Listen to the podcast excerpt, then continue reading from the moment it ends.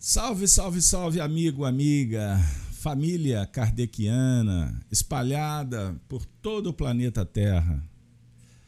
Carlos Alberto, direto do mais belo horizonte das Minas Gerais, direto da FIAC, do estúdio, para realizarmos o programa O Apocalipse, a chave da revelação. Agora com o formato Apocalipse por Honório. Honório Abreu, dileto amigo, professor, companheiro de tarefa, divulgador da doutrina espírita.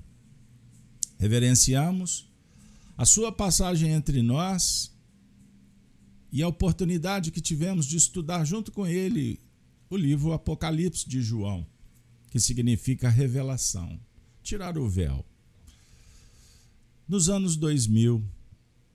Depois, com a desencarnação em 2007, passado então 15 anos, estamos aqui compartilhando a essência do pensamento que o Honório nos ofereceu. Ficou registrado, depois decodificado e agora transformando em material de vídeo e áudio e em breve vocês receberão é, as anotações que fizemos para que a, a, o material fique disponível para tantos que, por certo, irão prosseguir no estudo do Apocalipse à luz da doutrina espírita, a chave da revelação, com mais competência, com outros grupos, abrindo perspectiva para intercambiar com os espíritos superiores, que, como falou Emmanuel na década de 30, se aproximaram da Terra para auxiliar no processo da evolução planetária. Minha amiga, meu amigo, com muita alegria, o tema de hoje: Que há de vir? Apocalipse por Honório Abreu. Bora lá? Vamos juntos?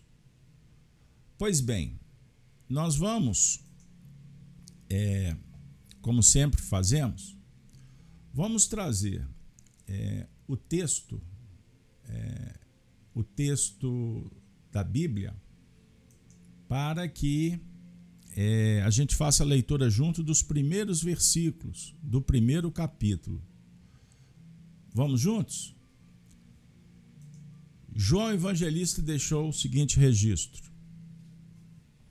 Revelação de Jesus Cristo, a qual Deus lhe deu para mostrar aos seus servos as coisas que brevemente devem acontecer. E pelo seu anjo as enviou e as notificou a João, seu servo o qual? Testificou da palavra de Deus e do testemunho de Jesus Cristo. E de tudo o que tem visto. Bem-aventurado aquele que lê. E os que ouvem as palavras dessa profecia. E as guardam. E, melhor, guardam as coisas que nela estão escritas, porque o tempo está próximo. João, as sete igrejas que estão na Ásia, graça e paz seja convosco da parte daquele que é, e que era, e que há de vir, e dos sete espíritos que estão diante do seu trono. Podemos ficar por aqui? Estamos num momento importantíssimo. Vivendo em humanidade, acompanhando os tempos das grandes mudanças. Conforme anunciado por Allan Kardec no livro A Gênese. Milagres e predições segundo o Espiritismo. Pois bem, minha amiga, meu amigo, nós estamos trabalhando no versículo 4.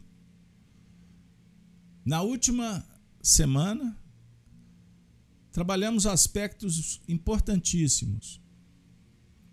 Lembrando que o nosso estudo é interpretativo, utilizando o Espiritismo, a doutrina, as obras subsidiárias e também é, interpretação de outros autores, espiritualistas, enfim, mas que nos auxiliam a penetrar nas letras, tirar o espírito e nos encontrarmos com o Cristo.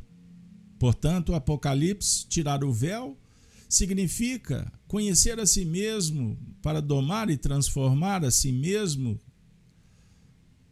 pelas virtudes, pelo amor, mas também analisar a própria evolução dos povos.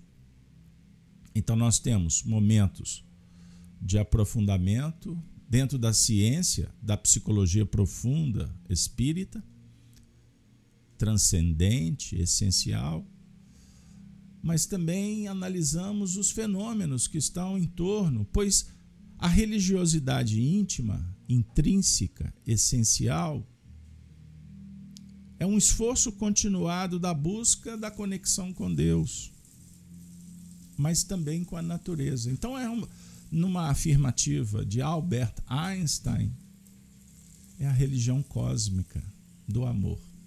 Intercambiar, conhecer também as experiências, a vida daqueles que estão conosco.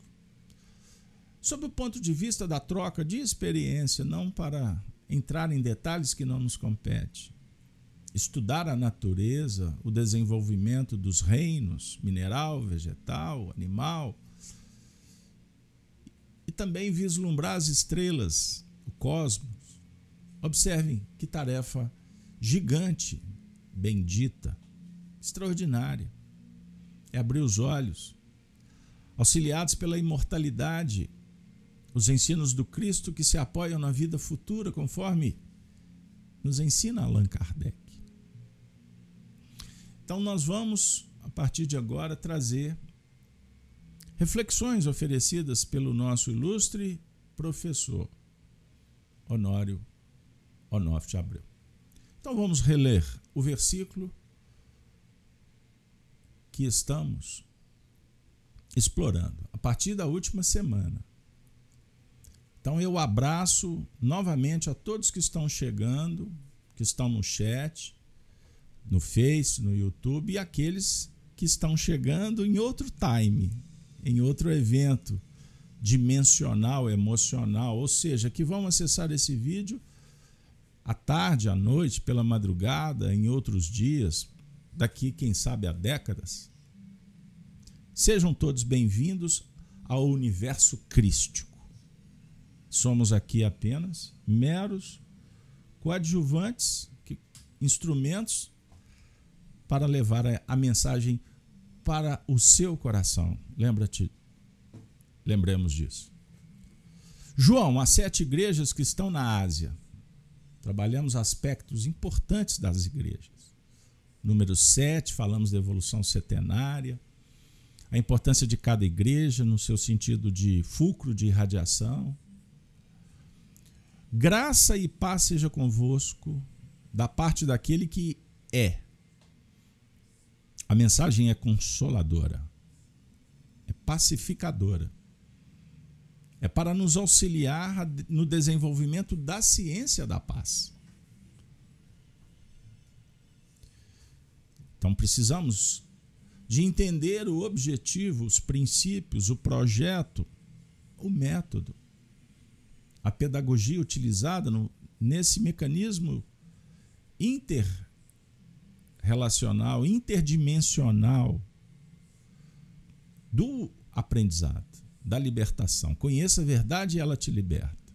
Perceberam? Então, nada mais do consolador. É o consolador prometido. Paracleto, consolador foi ajustado depois. A raiz é paracleto, que dá uma ideia de protetor, que advoga. A verdade nos auxilia.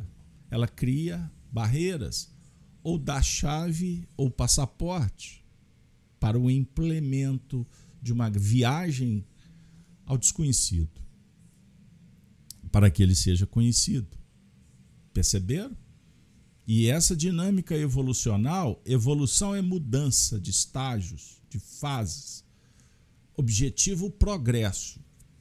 Progresso intelecto, moral, emocional, psicológico, espiritual. Observem as facetas da pirâmide, que nós vamos subindo e cada vez diminuindo mais o espaço porque estamos subindo juntos, até atingir o topo da pirâmide. É integração com Cristo em Deus. Paz seja convosco. Seja bem-vindo. Da parte daquele que é e que era, e que há de vir. Então, esse é o objetivo do nosso encontro. Trabalhar esse trecho daquele que é e que era e que há de vir. Como que o Honório nos auxiliou na interpretação desse trecho? Ah, estou ansioso. Então, vamos juntos. Chegou a hora. O Honório refletiu da seguinte forma: num plano abrangente, no versículo 2, que acabamos de ler, encontramos o seguinte trecho: o qual testificou da palavra de Deus, que é o Verbo encarnado. A palavra de Deus é o Verbo na carne, fixado, construindo, materializando, dando forma à ideia. É platônico. Busca na, no mundo das ideias e ajusta no campo sensível, dando modelo, forma. Então é o Verbo encarnado. Historicamente, espiritualmente, Jesus, o governador, o indivíduo, o espírito puro que esteve entre nós, é o pontapé inicial para a nossa partida. Mas vamos seguindo na revelação. Jesus testificou, vivenciou o que teoricamente informava. Isso é espetacular. Porque a religião pura e imaculada, numa afirmativa de Filipe, ou melhor, de Tiago, desculpem, na sua epístola, é visitar os enfermos, é cuidar dos órfãos, das viúvas, dos velhos. Sob o ponto de vista de beneficência, pode ser. Mas sob o ponto de vista filosófico, é praticar. No caso, a escola é crística. A escola do Cristo é justiça, ciência, olha só, amor e ciência. É fazer acontecer. Não é só filosofia, é ciência. Então é o testemunho. Cristão que está só no, no, no, no discurso, no parlatório, ele está frágil, débil, com dificuldades. Perceberam? Porque vê, mas não sente. Caminho, mente. Filosofia, expansão. Verdade é a aplicação. Que vai se agigantando até se tornar vida. Então, se eu só teorizo, eu não caminho para a vida. Eu morro. Eu perco vitalidade. Eu perco gás. Agora, continua Honório, caminhamos para uma evidência do médium. Quem é o médium da história? João. Que fala? João Evangelista na ilha de Patmos. João há sete igrejas. Mas ele não se descaracteriza, apenas sai do contexto. enfatizando que a mensagem é proveniente. Qual é a fonte? Qual é a citação? De onde? De quem? Daquele que é. E que era. E que há de vir. O que, que significa? Porque nesse caso estamos tratando do Criador ou do seu representante básico operacional na Terra, Jesus. Gente, isso é um tratado filosófico, esse pensamento. Isso aqui compete, cabe estudarmos muito, muito, em muitas reencarnações para ir tirar as camadas, ir tirando as camadas, as personas, as máscaras. Precisamos de reencarnar para purificar, para deixar pelo caminho aquilo que não é humano, para se chegar na fonte daquele que é e que era e que há de vir.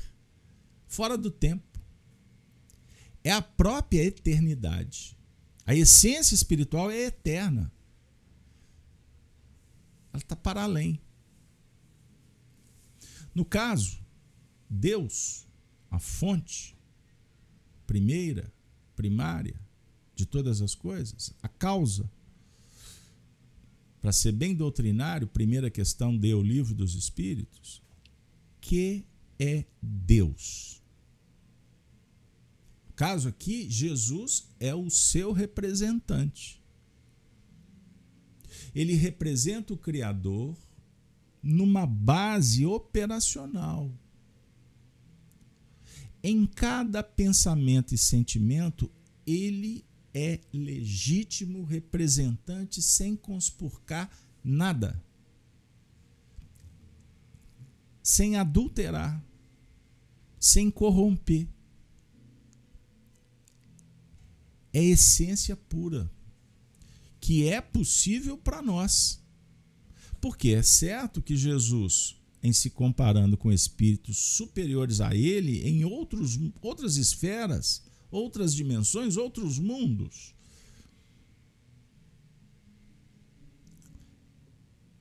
ele sentirá que não é pleno como aqueles que estão acima. Então tem aqui uma escala.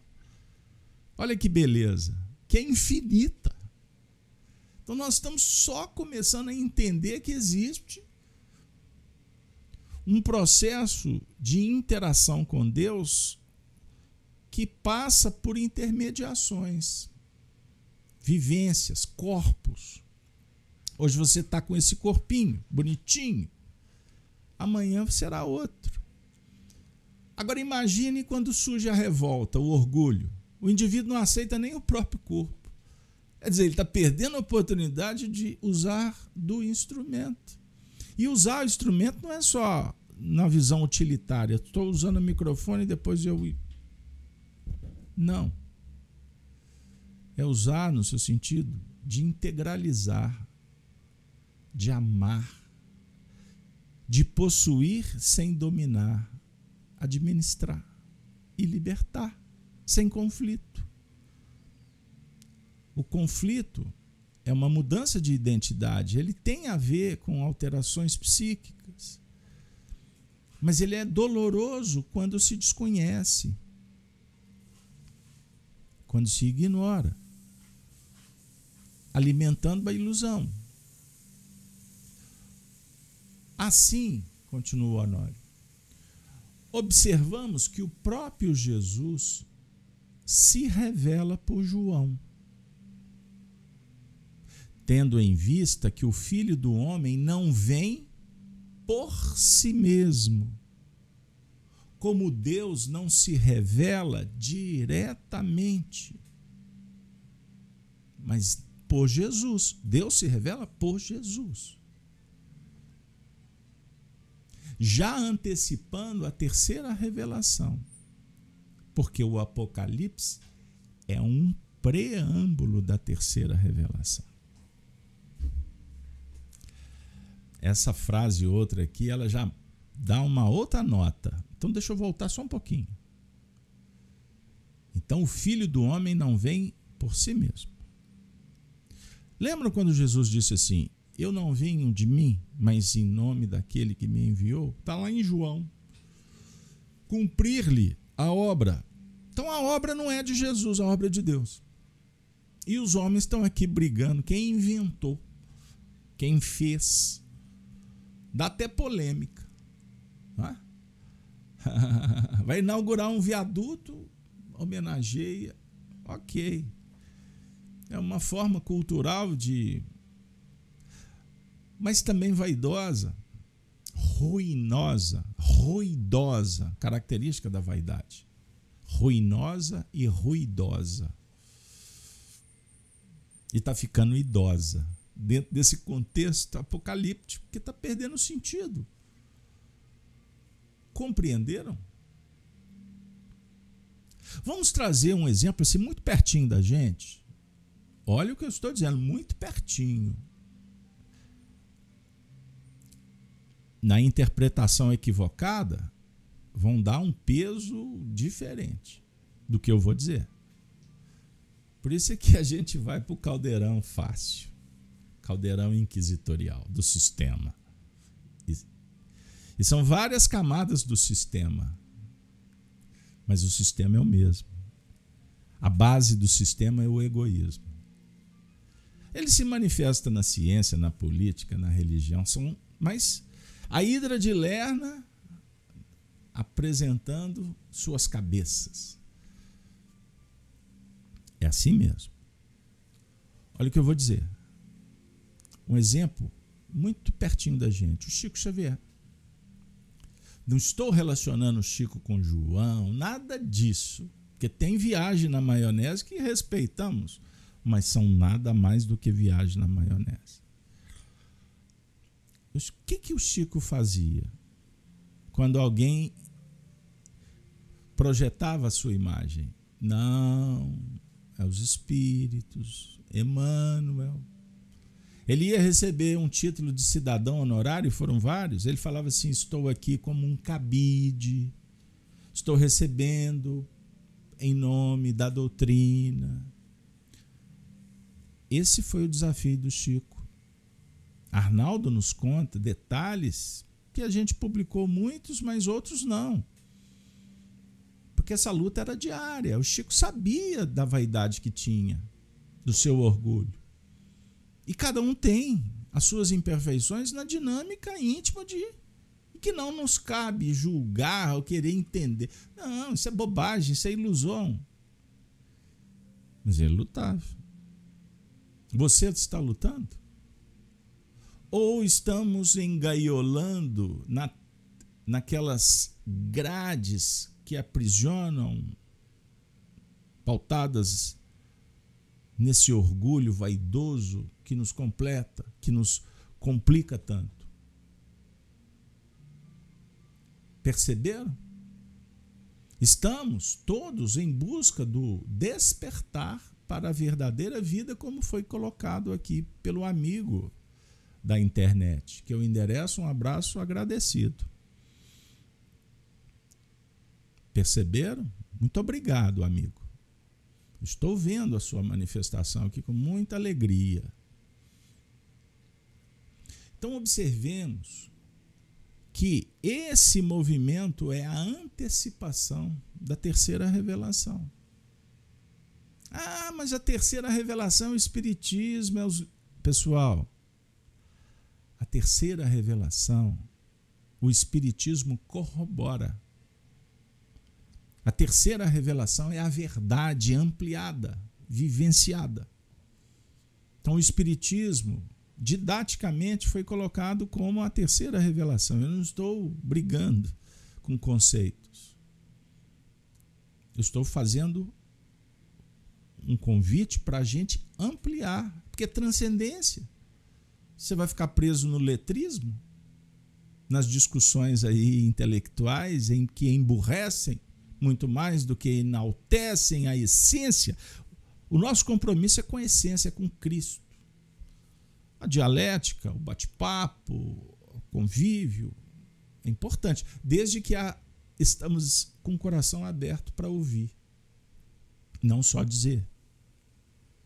Porque falamos tanto que perdemos a oportunidade de assimilar os sinais que estão dentro da gente ouvindo de fora. Uma boca, dois ouvidos, dois olhos, sabedoria. Compreenderam? Então, o Apocalipse é um preâmbulo, não é o final. Apocalipse até hoje, minha amiga, meu amigo. Deixa eu tirar esse texto aqui para a gente não perder o, o foco. Apocalipse, ele tem uma tendência a ser tratado naquele ramo teológico chamado escatológico.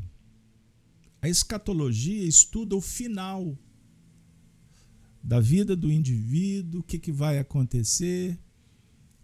Mas existe o, o da humanidade, o que, que será a teoria do fim. Porque o texto ele é enigmático, emblemático. É uma caixinha de surpresa que está guardadinha ali, esperando que o aprendiz se aproxime. Mas não esqueçamos que Apocalipse significa revelar, tirar o que está dentro da caixinha, para que a gente entenda o sentido. Por isso, Allan Kardec, quando interpreta a parábola da candeia de Jesus no Evangelho segundo o Espiritismo, ele coloca de uma forma muito limpa, muito honesta, que as verdades elas chegam na hora que o aprendiz, a coletividade, se apresenta em condições. Por isso é que os espíritos são pacientes. Eles são cuidadosos. Eles esperam o esforço, o despertar e o mérito. É diferente dessas ideologias aqui do mundo que são fomentadas pelo dragão, que é a besta apocalíptica, que é a serpente, que a gente vai trabalhar isso. Aliás, nós temos aí mais de 200 estudos que nós passamos por uma linha geral do Apocalipse e agora nós estamos fixando com o Honório um aprendizado interior.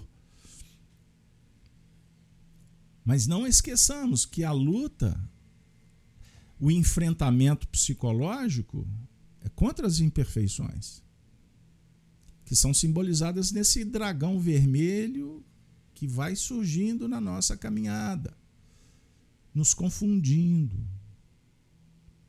bestializando, criando teorias que nos deslindam da causa primária, dos princípios espirituais que estão em latência na nossa intimidade. Você fica tão atento que está lá fora e não olha e não sente o que é o essencial.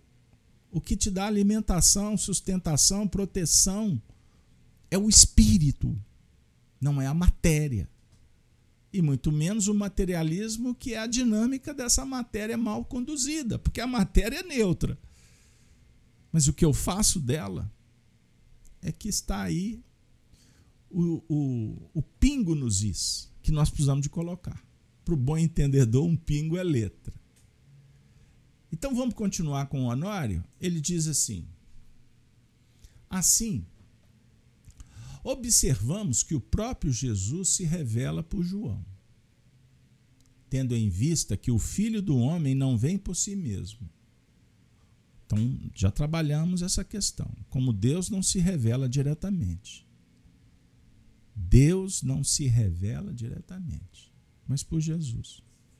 Porque Deus, prestem atenção, isso é doutrinário, isso é Kardec raiz, puro. Deus não faz. Os espíritos é que fazem em nome. Deus é criador. Causa primária. Se ele fizesse, coagulava a evolução tiraria oportunidades. Compreenderam? Então vamos prosseguir. Vamos observar que nesse particular já temos a necessidade dos espíritos presentes no processo. Logo, João, evangelista, é o médium, falando para as sete igrejas, em nome dos sete espíritos. Olha que beleza. É essência. O que importa é a mensagem, não é o nome sete espíritos, trabalhamos estudos anteriores e o Apocalipse inteiro. São comunidades que operam em nome de Deus. Na sua intimidade existe também sete espíritos, sete virtudes a serem trabalhadas. Virtude trabalha junto. Os sete chamados pecados, erros capitais, eles se confundem Embora o princípio, tudo que começa errado termina errado, só para dar uma ideia, a imperfeição que tem uma matriz que o sustenta nas suas facetas, mas imperfeição tem um problema com a outra imperfeição. Por isso é que tem prazo de validade.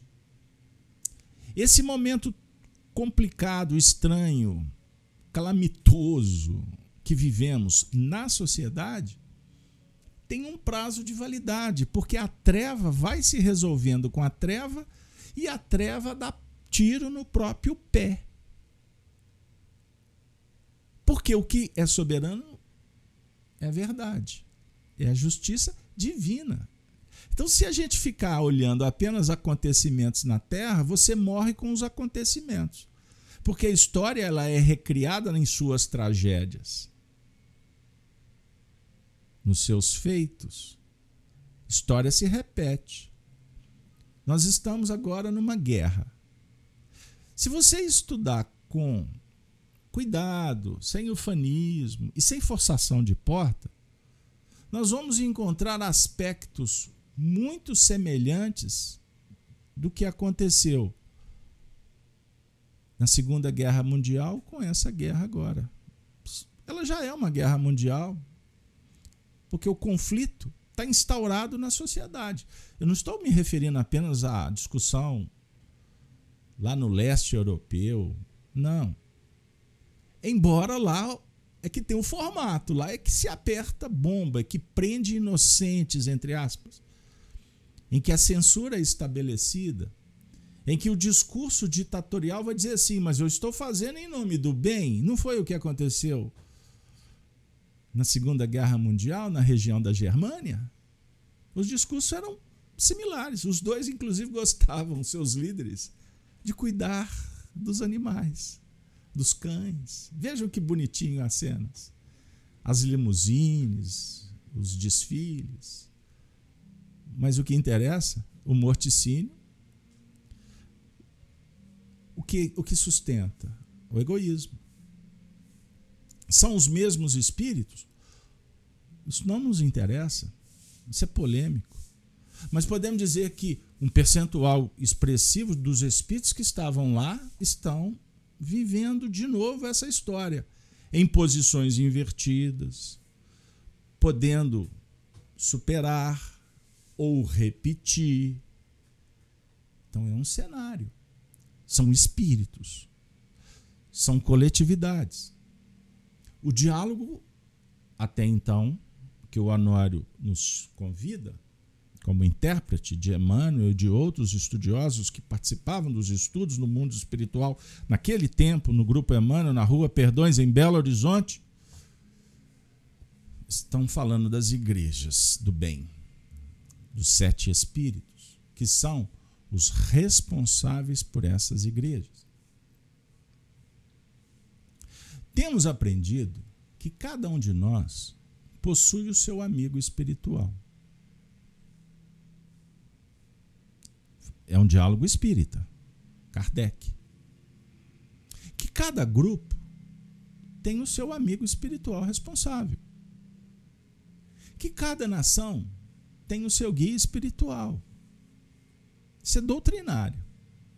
Por mais que alguns tergiversam, polemizam, mas o que nos importa aqui é a essência. Então, as igrejas também tinham, como tem hoje, os seus responsáveis espirituais. Por isso é que agora devemos trabalhar no campo do espírito. Porque a revelação não é mais apenas informativa, e sim para a formação do ensino no campo operacional. Break, stop, congela. O Honório, fiel ao pensamento dos Espíritos, está nos dizendo: devemos trabalhar agora no campo do espírito, não no campo social. O campo social é o indivíduo que faz luz em todos os lugares. Mas se desfocar, se ficar interessado na política humana, nas instituições, continuaremos a repetir um equívoco. É a mais pura verdade. Idealista treme quando a gente fala isso. Mas está lá no livro dos Espíritos que haverá uma reforma social que a prática da caridade. Ok, filosoficamente é isso mesmo. Mas o campo é do espírito. O campo é do coração. O campo é do ideal que se conjuga pelo esforço de cada um quando sintonizado. Veja o que eu vou dizer. Apocalipse com Honório ou por Honório não é simples. A maioria, se eu viesse aqui fazer um estudo sobre profecia, o que está acontecendo aí fora, milhares de adeptos. Nós analisamos, nós não estamos com os olhos fechados. Eu, por exemplo, estava analisando profecias do século XIX, que tem tudo a ver com muitos acontecimentos do mundo atual. Mas o nosso foro aqui é outro. Perceberam? É o campo do espírito. Os, observem que toda ideologia que propõe que, a, que os sacerdotes, os estudiosos, os filósofos que vieram em determinado campo de ação, começa a ampliar demais, diversificar a tendência que ele perca o foco e o fôlego. Então, nós temos os profitentes, os seguidores de determinadas religiões. Por que grande parte destas estão em ruína?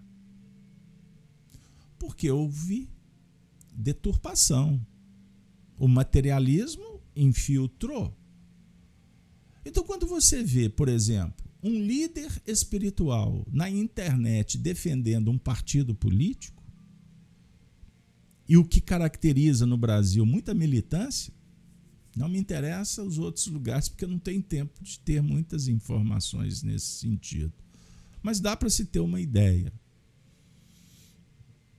Ele está cumprindo a tarefa dele como um líder espiritual? Ele, nós podemos alertar quanto a perigos. Por exemplo, existem ideologias que estão trabalhando arduamente há décadas para promover a chamada apostasia tirar Deus da vida das pessoas. Isso é ideológico. Isso é arquitetado. E isso está sendo realizado. Vai para os ambientes acadêmicos, universitários. Pronuncia o nome de Jesus. Fala da Bíblia. Mas observem bem. Por outro lado, nesse mesmo ambiente você vai encontrar sacerdotes. Desta ou daquela denominação, inclusive espíritas. que sabem, por exemplo, que nosso foco é a evolução pelo prisma do respeito, da justiça e da liberdade. Então a militância é um combate ostensivo à, à livre manifestação das pessoas, porque geralmente entra nos terrenos da intolerância. Intolerância é rebeldia, é ingratidão. Você teve a liberdade, não teve? Você não teve oportunidades? Então, quando eu ataco e tiro a oportunidade do outro, eu estou sendo ingrato, eu estou sendo injusto a um mecanismo que me deu tudo. Então, o que eu quero para mim, eu não quero para o outro. Perceberam a sutilidade? Os, em, os diálogos que poderiam ser num nível elevado, eles entram no território da disputa. Isso começa dentro de casa. Quantas vezes a gente fica absurdado? Você oferece um conteúdo e o indivíduo não está muito interessado em entender se o que, que isso é bom para mim. Não, o que não é bom para mim, eu seleciono, é livre-arbítrio. Mas prioriza o que não serve e o ataque.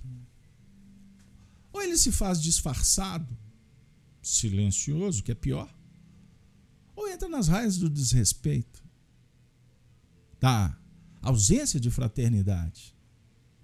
Não se observe o lado bom. Lembra daquela passagem que não está no Evangelho? que reputam ser de Jesus e os discípulos quando passavam? Apócrifo e tinha um animal em decomposição. Disseram: Que cheiro mal, ruim. Jesus teria dito. Vejam como os dentes brilham, como são belos. Nos dias atuais, olha para o copo mais cheio. Veja o movimento, a, a necessidade de falar, de aproximar. Eu pergunto para vocês: dialoga com o terreno do espírito? Ou vocês estão achando que o terreno do espírito é ficar aqui, louvando, orando no templo, no culto, fazendo reunião mediúnica? O terreno do espírito é a ciência que compete ao espiritismo, é psicologia profunda do ser. Porque a revelação não é mais apenas informativa, e sim para a formação do ensino no campo operacional. Nós atendemos, orientamos médiums, e são vários. O médium chega, já, neófito, porque quem bate na nossa porta geralmente o é. Porque doutor não vai procurar a gente, né? que, que eles vão ter para oferecer? Arrogância, presunção faz parte. São etapas compreensíveis. Mas o filho do Calvário, quando de repente esbarra com aquela tenda que a gente trabalha ali, singela, lá no cantinho de Belo Horizonte, Minas Gerais, só podia me ajudar? Começa com o senhor. Daqui a pouco o senhor já, já é um ancião que pode jogar no lixo. Em 35 anos que eu lido com isso. Senhor, pode me ajudar? São raríssimos os que ficam para integrar. E é assim que tem que ser mesmo, porque outros recebem e vão trabalhar em outros lugares. E é assim mesmo, isso é muito bom. Vai conhecer, se livra, não cria dependência. Qual que é o primeiro movimento? Você dá informação. Isso é fundamental. O indivíduo se arvora em exercer mediunidade, em ser tratado no centro espírita, a minha obrigação é dar uma carteirada. é aqui? Tem certeza? Bom, eu te apresento Allan Kardec. Porque Jesus foi quem te trouxe. Os espíritos que trabalham em nome dele. Então, observe que eu estou falando o tempo todo do campo do espírito. Isso é social? educacional? É. Não tenho dúvida. Mas não é o social que me interessa os assuntos do mundo. Porque já existe academias para isso. Referências. Existe muita gente com muito mais competência do que nós que estamos dando os primeiros passos no campo do espírito. Então, toma Kardec. Vamos fazer uma oração junto? Você sabe que é importante você se conhecer e para isso é necessário meditar? E meditar é um trabalho que vai te auxiliar no autoconhecimento para você domar as suas tendências. Então é um processo. A mediunidade em si vai sendo burilada pelo próprio esforço, pela própria adaptação e pela sintonia que vai se elevando. Antes, qualquer espírito chegava e dominava. Entrava no campo mental, causava uma confusão. Com o tempo, o médium vai aprender a se educar, entendendo que existem muitas vozes dentro dele. E dentre elas surge a dos espíritos também, porque os espíritos estão em toda parte. Porque aqueles bolsões do mundo espiritual estão sendo desarticulados. Por isso essa confusão social. Formigueiro, olha, você já viu um formigueiro quando você chega ali, faz uma confusãozinha, o que, que acontece? Se desarticula. Por que, que vocês acham que a população do planeta aumentou? E junto com a população dos encarnados, vem para cá os desencarnados. Então tem espírito até pendurado em árvore por aí. Simbolicamente o que eu estou dizendo, porque eles estão juntos com aqueles afins. Com aqueles que geram e os retroalimentam. Então o médium vai se aprimorando, vai e é um processo que o, o evento, a mente cria a ideia, né? gera. Eu quero melhorar. Então está gerando um evento. Tempo e espaço. Vamos lá no, dentro das teorias relativistas, ou da relatividade, melhor dizendo. Tempo e espaço. Tempo necessário gerando espaço, situações, circunstâncias.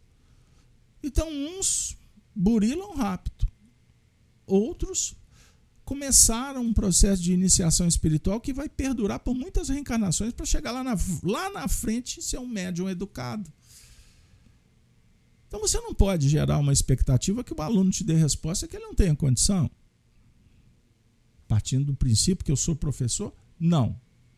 Que todos estamos na escola, mas existem aqueles que podem conhecer um pouco mais. É terreno do espírito. Agora, se eu sentar com esse médium e ficar entrando numa do que está acontecendo na vida dele, o que está acontecendo na vida do fulano, o que está acontecendo lá na Europa. E tem uns que são ousados, estão querendo saber o que está acontecendo em outros planetas. Todo respeito, seja feliz. Mas aqui não é o campo do espírito que nos interessa. O campo do espírito não adianta você falar em mediunidade se a mediunidade não nos envolver no campo da moral. Que mediunidade é, é o olho que enxerga. Agora, o que, que está conduzindo o olhar? Não é a ideia, não é a mente, não é o sentimento? Então, que que o olho ou a mão não seja motivo de escândalo. Porque se for, é melhor entrar na vida coxo e cego, disse Jesus é melhor não ter o alcance, não ter oportunidade. Então não se força a porta. Vem, a porta está aberta. Que não sou eu quem trago. Não é a equipe da FIAC que sai com outdoor chamando as pessoas. Agora, quem chega, eu tenho que olhar com bondade, sabendo que o tempo é do Senhor e me compete servir. Então, quem está entrando, é o meu dever dar a vida por ele. Então, como chegou uma ideia aqui agora na internet, no chat, se tentássemos descobrir o que está acontecendo dentro da gente, já teríamos trabalhado muito mais. Muito mais. Então se perde tempo. E tem os idealistas, não tem? Que quer consertar o mundo. a mensagem, essa aí foi bem direcionada para um coração querido.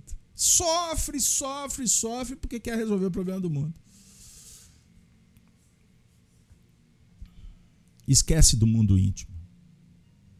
Esquece até do quem está do lado. Perceberam? Que é da competência facilitar, ajudar, prover. Mas está tão desvinculado de si mesmo, tão perdido, vivendo o que eu prego, dizendo a era da certeza do achismo. Guardem isso. Vivemos na era da certeza do achismo. Quem acha demais não acha, se perde. O Honório diz assim: porque a revelação não é mais apenas informativa, e sim para a formação do ensino no campo operacional. Vamos trazer para a gente? Eu já saí do espiritismo informativo. Passei por ele. Para relembrar o que eu aprendi antes. Porque os espíritas que estão trabalhando há muito não estudaram espiritismo só aqui. Passaram por um aprendizado no mundo espiritual para nos dizer que existem muitos espíritas que estão sendo espíritas de novo, talvez pela terceira, quarta vez. E olha a dificuldade, como a gente tropeça. Certo? Então, por isso é que a humildade é fundamental. E o momento não é só de informar, o momento é de operacionalizar. Olha o furacão, nós estamos no olho dele.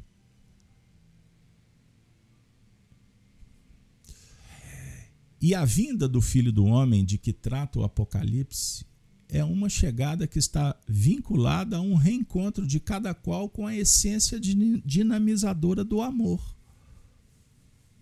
que é Jesus. Então, Apocalipse trata da chegada, da vinda de Jesus. Então, o pragmatismo religioso está esperando. Será que ele vem na nuvem, no carro, cheio de glória, numa nave da Confederação Galáctica? Será que ele vai reencarnar? Como é que vai ser? É o reencontro de cada qual com a essência. Qual a essência, gente? Aonde que está a essência? É o amor dentro.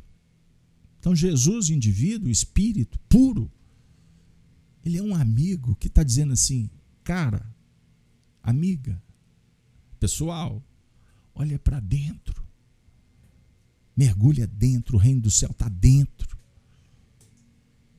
Anteriormente, na primeira vinda, ele implementou um sistema informativo. Trabalhando o plano da sintonia mental. Essa frase é extraordinária. A primeira vinda, historicamente, dois mil anos atrás, ele trouxe um novo modelo. Apoiado no modelo antigo. Ele não destruiu o modelo antigo. Ele não jogou pedra em Moisés, nos profetas. Ele falou que a lei e os profetas sintetizada no amor. Ou não? Então ele trouxe um novo modelo. A palavra amor surgiu aí. Ele começou a trabalhar com atendimento aos sofredores de uma forma pública, ele compartilhou nas redes sociais da época. Antes, muita gente ajudou muita gente. Mas com a sublimidade do Cristo, não. Aqueles antes faziam em nome. Depois ele vem em pessoa, em nome de Deus, para promover o quê? Uma linha informativa. E essa informação não está só no texto, só na doutrina mas uma informação que impregnou a, humanidade, o psiquismo até hoje. De tal forma que existe um movimento contrário. Por que a perseguição do materialismo à mensagem do evangelho? É porque incomoda, amigo. Vamos combinar? Se não incomodasse, não se perseguia. Então, para desmontar uma sociedade que vivia, por exemplo, pós-guerra no século passado, uma euforia, um, em busca do bem-estar. Esse bem-estar tomou um corpo tal que é, a sociedade teve que abrir mão de uma ideia anterior que sustentava, que coordenava, que dava uma certa quietude à religião. Então, o que aconteceu no mundo ocidental? A fase da apostasia, pós a euforia. Então, vamos atacar, vamos destruir. Então, como, os próprios religiosos contraditórios julgaram pedra nas suas tradições, foi isso que nós fizemos que estabeleceu um caos. Então, se entende, por exemplo, hoje, porque a Europa, quase na totalidade, vive a apostasia, o ateísmo. Perceber? Nos países emergentes, nem tanto, porque há sofrimento, miséria, então as religiões ainda cumprem um papel Agora vocês têm dúvida que elas já não estão sendo atacadas por sistemas ditatoriais e daqui a pouco você não vai poder mais. Quem sabe nosso canal vai ser removido pela censura, porque incomoda. Agora nós vamos parar o trabalho no campo do espírito de forma alguma. Se fechar o canal, vamos para o presencial, não tem problema. Vamos fazer conforme o Cristo define as estratégias. É informativo? Não, é divulgação de um processo informativo sublime que o Cristo impregnou o psiquismo terráqueo. Das ovelhas que estavam sob a sua guarda e aquelas de outro aprisco. Palavras dele. Nenhuma se perderia. Nenhuma das ovelhas que meu pai confiou se perderá. Porque o, a sintonia com o plano mental já está posta. Agora, depois da sintonia, vem a afinidade. A afinidade depende de cada um. Por isso, muitos são os convidados. Aí vem a segunda vinda, é a motivação. O nosso incentivo interior abrindo o coração para o trabalho, para o amor. E nos reencontrando com Ele, na pessoa dos que sofrem. Então a primeira vinda informou, agora estamos sendo chamados pelo coração, pela motivação, pelo amor, pela gratidão, pela virtude que nos envolveu para nos envolvermos com Cristo na pessoa dos que sofrem. Então, os que sofrem representam a presença dele. Então você não vai encontrar com Jesus numa instância distante. A lógica patenteia que os espíritos puros estão cuidando dos sofredores. Não foi isso que a comunidade espírita fora informada de que Maria Santíssima é a condutora do Vale dos Suicidas? Ela é a benfeitora. Existe aí a chamada, numa linguagem bem catolizada, Legião de Maria. Isso, isso também está impregnado no movimento espírita. Não tem problema, é crença, é fé, e respeito. E existe legiões, existe grupos, existe igrejas, comunidades que estão trabalhando junto aos sofredores. A denominação não importa. Eu só chamo atenção um pouquinho para as expressões que são ancestralidade né? religiosa, cultural. Que não tem problema, repito cada um com seu interesse e sua preferência. Nossa linha mais psicológica, mais educacional, mais filosófica. Perceberam? Tá tudo certo, não tem nada errado. Errado é quem acha que está errado. Até a guerra faz parte. Infelizmente, lamentamos. Mas a guerra dialoga os espíritos que ela é necessária nos processos de evolução. Duro. É duro o discurso? É indiferente? Não, pelo contrário, nós oramos. Nós estamos em atividades espirituais junto aos sofredores. Quando deixamos o corpo, participamos de equipe.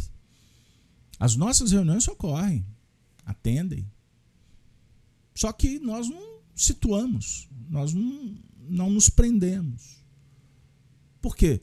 A guerra está instaurada na sociedade, não é só na Rússia, na Ucrânia. Embora lá pode ter, inclusive, consequências desastrosas.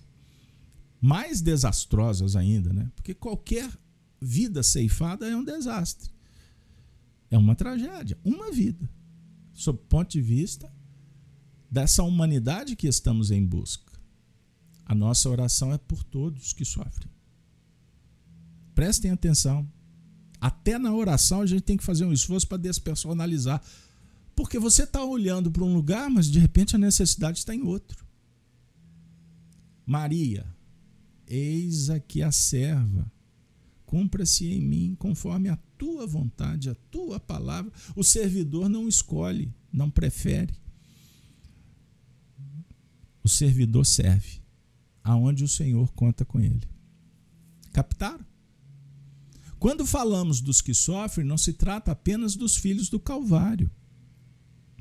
Com toda a sua corte de dores e sofrimentos físicos ostensivos, mas também dos sofredores ocultos, cujas dores são os dramas morais ainda não verbalizados, não conhecidos.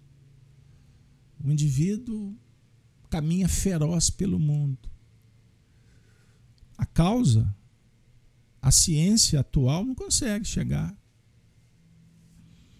Nós lidamos com profissionais da saúde que tratam de crianças com dificuldades variadas. Estes nos procuram para dialogar sob o ponto de vista espiritual, doutrinário e também psicológico. Mas como uma criança pode ser tão feroz? Como pode ter uma índole tão ah, então faça uma coisa. Como não dá para esquadrinhar, não dá para fazer uma cartografia psíquica, mapear. Então saiba de uma coisa: para ser feroz, ela está com medo. Se tem medo, é porque está faltando amor. Terapeutiza com virtude. Chega no coração dela, como uma mãe que acalenta o filho, seja quem for porque é filho. Trata como filho. Se você chegar junto e conquistar a confiança, você estará contribuindo para que ele comece a superar o medo. Porque o medo é a ausência da confiança, confiança em si mesmo. É uma criança sensível. E muitas vezes os espíritos que se aproximam dessas crianças fazem uma festa. E elas se tornam até médios para ser mais ferozes ainda. Perceberam? Por que uma criança fica depressiva? A causa é atual? Maus tratos? Abandono? Os pais estão interessados em quê? Mas também existem as causas em vidas passadas. Não me importa a vida passada, interessa a causa emocional. Esta nós podemos trabalhar com Jesus. É o que o Anório está colocando. Dramas morais não verbalizados para não dizer que nós temos muitas coisas que não sabemos. Nós temos potenciais de, que, é, de problemas que podem nos trazer dificuldades amanhã. Então, pratica a virtude que você já está resolvendo até o que você não sabe. Faça amigos. Tem muita gente que está interessado só no ponto de vista. Pessoal, tem hora que a gente tem que engolir sapo seco, engordar emocionalmente. Embora você vai ter aí alguns tratadistas que vão mandar você pôr para fora, faz catarse, grita com ela também. Vai que eu tô te vendo. Profissional e quem se integra a esse tipo de conselho. Cuidado o mundo está cheio de falsos profetismos. A nossa adesão ao plano operacional do amor que Jesus dinamizou para nós se manifesta todas as vezes em que o nosso coração se abre para sanear alguém que sofre. Olha que bonito, gente. A gente vai resolvendo as nossas questões para secar uma lágrima dentro de uma linha efetiva. Olha aí, de relação com o próximo. Você seca uma lágrima lá, essa, essa gotícula pode irrigar a tua alma para evitar uma lágrima sua. É a chamada reparação pelo trabalho no bem. Quando começamos a abrir o coração para além de um processo exclusivamente de assimilação informativa, já estamos começando a nos inserir nestas. No processo irradiador das sete igrejas. Porque as sete igrejas não são apenas pontos em que a revelação se manifesta como sendo um piso para recolher o que vem do alto. Elas representam também o plano vertical, captado ou captando de cima, formando um ângulo com o plano horizontal onde se encontram os nossos irmãos em humanidade. Ah, que beleza! Gente, símbolo. Conseguem ver? É uma pirâmide. A pirâmide representa essa cruz, essa roda que o Anor está se referindo. A vertical e a horizontal. O que significa? Captamos o que vem do alto. Mas essa luz, ela vai sendo irradiada pelas facetas da pirâmide no plano horizontal, certo? São os braços abertos que envolvem o trabalho, a oportunidade. Então não é possível evoluir apenas com os olhos fincados no chão. O chão é onde colocamos a estaca. A base da pirâmide é um quadrado, quatro faces. São os quatro corpos e quatro outras reflexões, analogias, enfim. O que importa é o seguinte: os pés devem caminhar num terreno seguro. E o que causa, o que proporciona segurança é o conhecimento e a aplicação. O homem, a sua estatura é medida pelo tamanho da sua generosidade. E generosidade é um esforço continuado, virtuoso, em, para se buscar sabedoria e prática no bem. Isso vai fazendo pegadas cada vez maiores, mais abrangentes e profundas. Os grandes vultos da humanidade, sob o ponto de vista espiritual, se caracterizaram, se notabilizaram pelo tamanho da generosidade, pela entrega, pelos legados para a humanidade. Aqueles que pensaram só em si, ditadores, presunçosos, não é? líderes que banalizaram, ou pessoas que caminharam na sociedade promovendo o ódio, a ruptura, a censura, a difamação, todos estão debaixo dos sete palmos. Todos foram enterrados e vão ficando no esquecimento da humanidade. Mas o vulto por excelência, que jamais os homens irão esquecer, foi aquele que deixou um legado de uma vida simples, amorosa, sábia, justa, benevolente, que não atacou ninguém, que, pelo contrário, respeitou a todos, só não foi conivente com a imperfeição. Ele não negociou. Em nome de Deus eu faço. Não. Em nome de Deus, no princípio, no meio e do fim, foi Jesus. Ele é a nossa referência. Ele é o nosso arquétipo. Ele é que modela. Portanto, o arquétipo primordial, fundamental. Em Espiritismo estudamos que Jesus é o modelo, o tipo perfeito.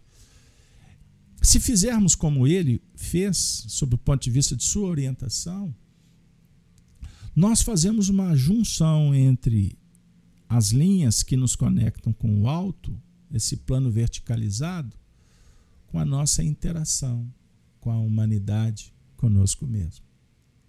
Capitando de cima, formando um ângulo no plano horizontal. É o ângulo reto. Olha que especial. É o ângulo reto.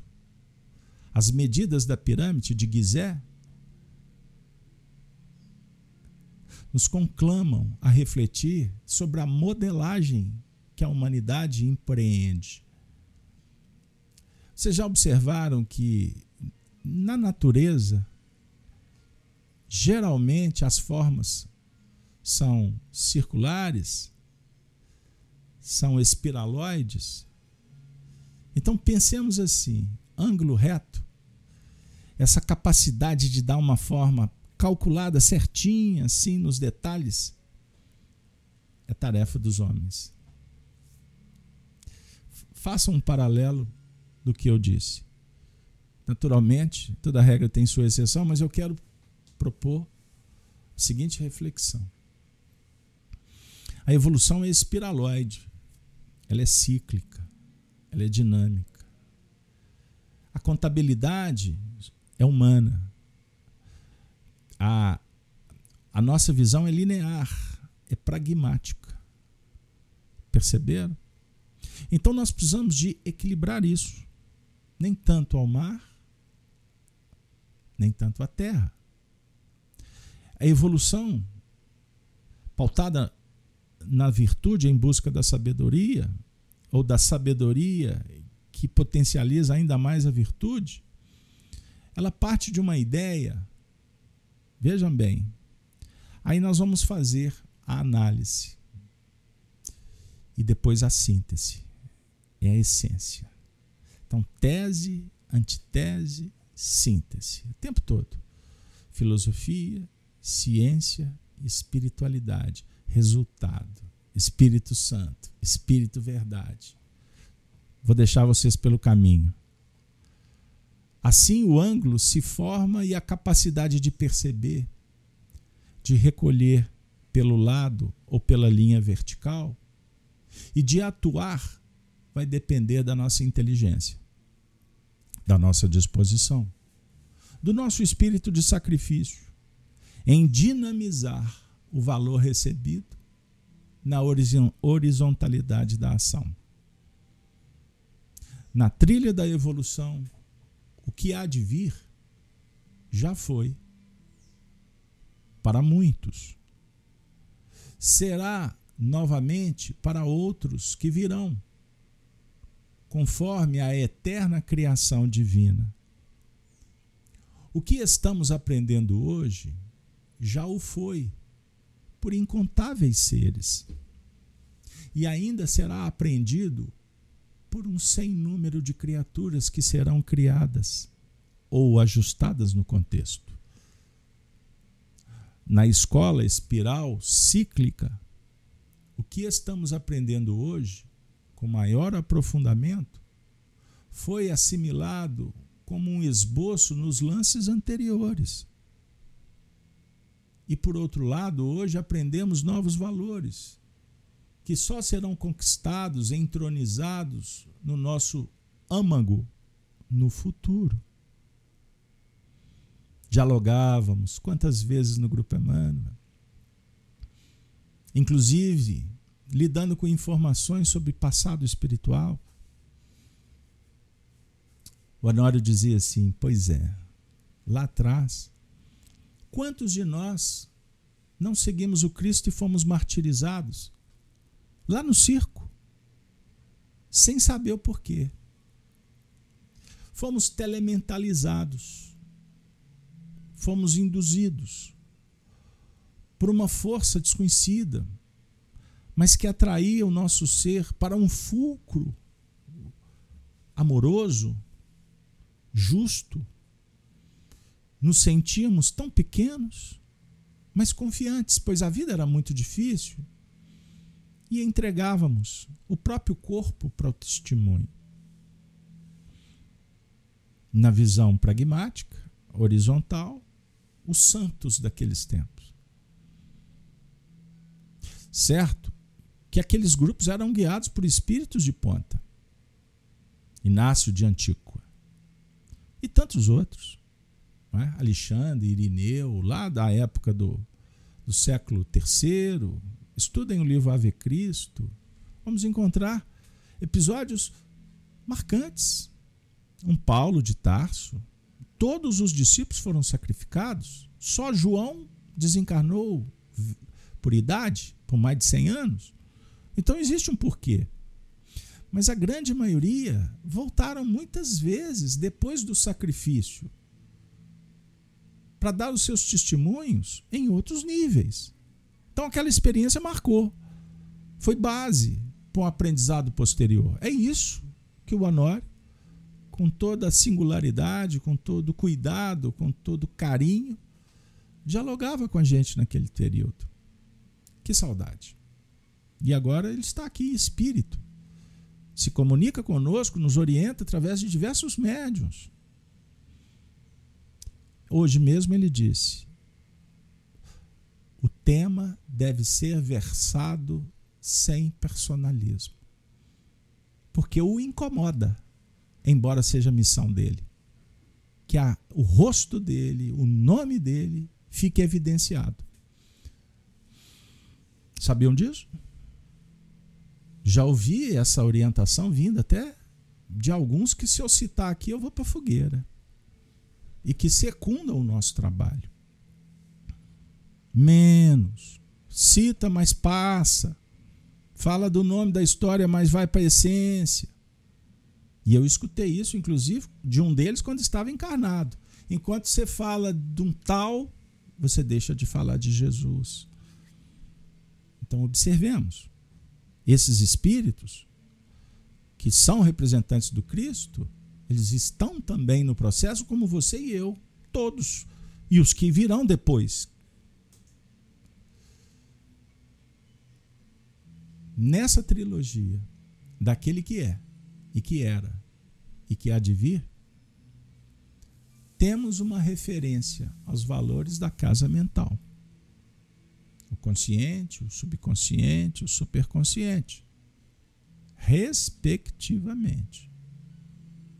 Os padrões do nosso subconsciente representam o material do superconsciente. Subconsciente é passado, superconsciente é o futuro. Então, o passado é um material para o futuro.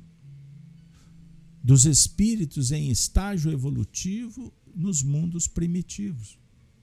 O que ele está dizendo?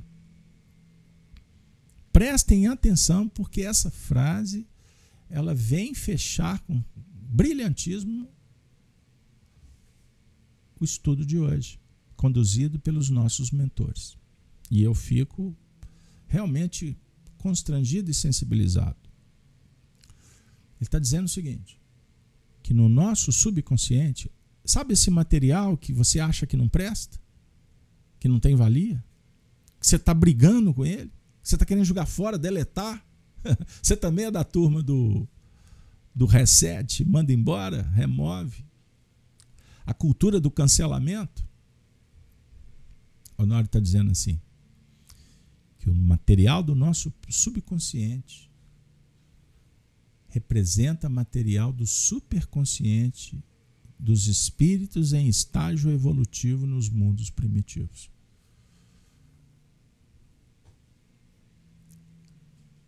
Perceberam? Significa, meu amigo, que você pode estar sendo preparado para ser um líder espiritual de uma comunidade num mundo primitivo amanhã. E você está brigando com você mesmo. Você está querendo jogar fora o seu passado. Não faça isso. Conflito, esse conflito interexistencial, ele é uma grande oportunidade que nós estamos tendo. Então não briga com a vida. Companheiros fazem perguntas importantes no chat sobre o que está acontecendo no mundo. O que nós podemos te responder, amigo, é que o Espiritismo tem a sua teoria da evolução. E o que está acontecendo no mundo foi previsto, sim.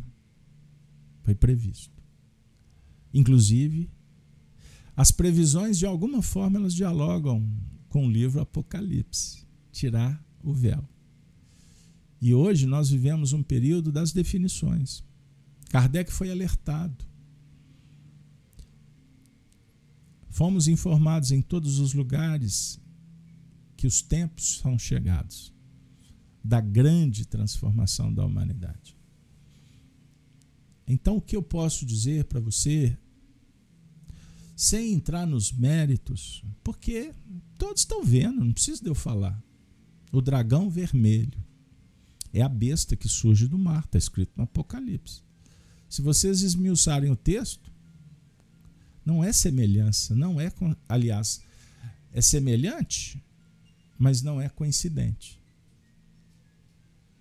Foi antecipado. Então nós estamos vivendo muitas ondas de mudanças. Eu falei da euforia pós-guerra mundial, materialismo ganhou espaço, depois a apostasia, o ataque aos princípios, às religiões, à família. Depois, quantos problemas advieram, adv, estão acontecendo na nossa vida? Sociedade, as bases sendo dissolvidas aos olhos vistos, não é mesmo? Quantos problemas de emigração nos povos, vai para lá, vem para cá, isso causa uma grande confusão. Os DNAs das gerações futuras estão sendo organizados agora. Isso é informação espírita muito tranquila. Lembram que Joana d'Arc reencarnou para contribuir na cessação da Guerra dos 100 Anos? Os espíritos informaram e o Chico nos contou aí, está em livros. Nos contou, tem que tomar cuidado, né? Porque parece que tem informações privilegiadas. Abre o olho, fique esperto. Devemos estar vigilantes, porque está no sermão profético capítulo 24 de Mateus, naqueles dias das grandes mudanças, falsos cristos, ouvireis de guerra, rumores de guerra, peste, tempestades, vulcão, não foi o que não é o que está acontecendo. Só que isso aconteceu sempre. Todos os períodos houveram crises. Agora, elas estão numa proporção maior pelo fator comunicação. Hoje, qualquer pessoa é um veículo de comunicação. E, inclusive, isso contribui para cair, como todo o sistema antigo, do o próprio chamado, a própria chamada quarta força, que é a imprensa, que manipulou durante tanto tempo. Tudo isso está indo ralo. Inflação, crise econômica. Pessoal, tudo isso foi previsto. Não é novidade para quem estuda. Só que isso não nos causa um frisson. Isso não pode favorecer um infortúnio oculto, porque nós já temos os nossos. Compreendam bem isso. Nós estamos sendo preparados para um mundo melhor. A definir que precisamos da sintonia com o Cristo. Vamos nos desvincular do mundo antigo, porque a treva resolve com a treva. Certa feita, Emmanuel disse, está no livro Testemunho de Chico Xavier, Federação Espírita Brasileira, o livro é da Sueli Caldas. Quem se compromete com César, resolve com César. Entendam isso. Isso é muito importante. Não alimentem medo. O dragão que surge do mar com a toga rubra, vermelha, ele foi previsto. São os espíritos que estão tendo oportunidade das últimas oportunidades. Só que essas últimas oportunidades significa que o mundo vai acabar daqui a não entra nessa vibe. Porque se fosse assim, a doutrina espírita estaria toda errada. É um processo. E depois de pestes, de mega inflação, tudo isso caracteriza a queda de um império materialista. Imperialista. E falar disso causa um frisson, um desconforto para muita gente, porque vai negar até a morte que não. Isso passou. Não, não passou não. É um urso gigante, é um dragão, é um leopardo, são animais que representam esse materialismo o glamour do egoísmo, do orgulho, da vaidade, da arrogância. E o cristão está no mundo para entender, assimilar e intercambiar com o subconsciente de Jesus. Porque o subconsciente de Jesus pode ser o nosso superconsciente. Apenas para dar um exemplo. Oremos. Kardec perguntou: agrada a Deus as preces? A prece é sempre agradável a Deus, responde os Espíritos, quando ditada pela, pelo coração, pois para ele a intenção é tudo. Assim, preferível lhe é a prece do íntimo, a prece lida. Por muito bela que seja, se for lida mais com os lábios do que com o coração. Agrada-lhe a prece quando dita com fé, com fervor e com sinceridade. Mas não creais que o toque a do homem fútil, orgulhoso e egoísta. A menos que signifique de sua parte um ato sincero, de sincero arrependimento e de verdade, e de verdadeira humildade. Qual o caráter geral da prece? A prece é um ato de adoração. Orar a Deus é pensar nele, é aproximar-se dele, é pôr-se em comunicação com ele. Pensem nisso. Valorizem a prece. A prece é extraordinária comunicação com Deus. As três coisas podemos propor-nos por meio da prece: louvar, pedir e agradecer. Mas a prece torna melhor o homem? Sim. Porquanto aquele que ora com fervor e confiança se faz mais forte contra as tentações do mal, e Deus lhe envia bons espíritos para assisti-lo. É este um socorro que jamais se lhe recusa quando pedido com sinceridade. Oremos. Oremos, minha amiga, meu amigo nesse momento tão complexo. Oremos com Jesus para que a paz se faça, que a paz se estabeleça nos domínios do coração. E a paz é o resultado do amor dinamizado pela caridade, as virtudes Pense nisso. E faça toda a diferença. Assim nós vamos superar o medo e as crises. É uma dica carinhosa que os bons espíritos nos oferecem nessa manhã, nesse encontro, conhecido agora por todos como o Apocalipse por Honório Abreu. A chave da revelação espírita. Eu agradeço de coração, desejando a todos um final de semana de muita alegria, de esperança. E vamos sim orar pelos nossos irmãos que estão se degladiando, para que eles possam se despertar. Lembrando sempre que nunca é tarde para amar.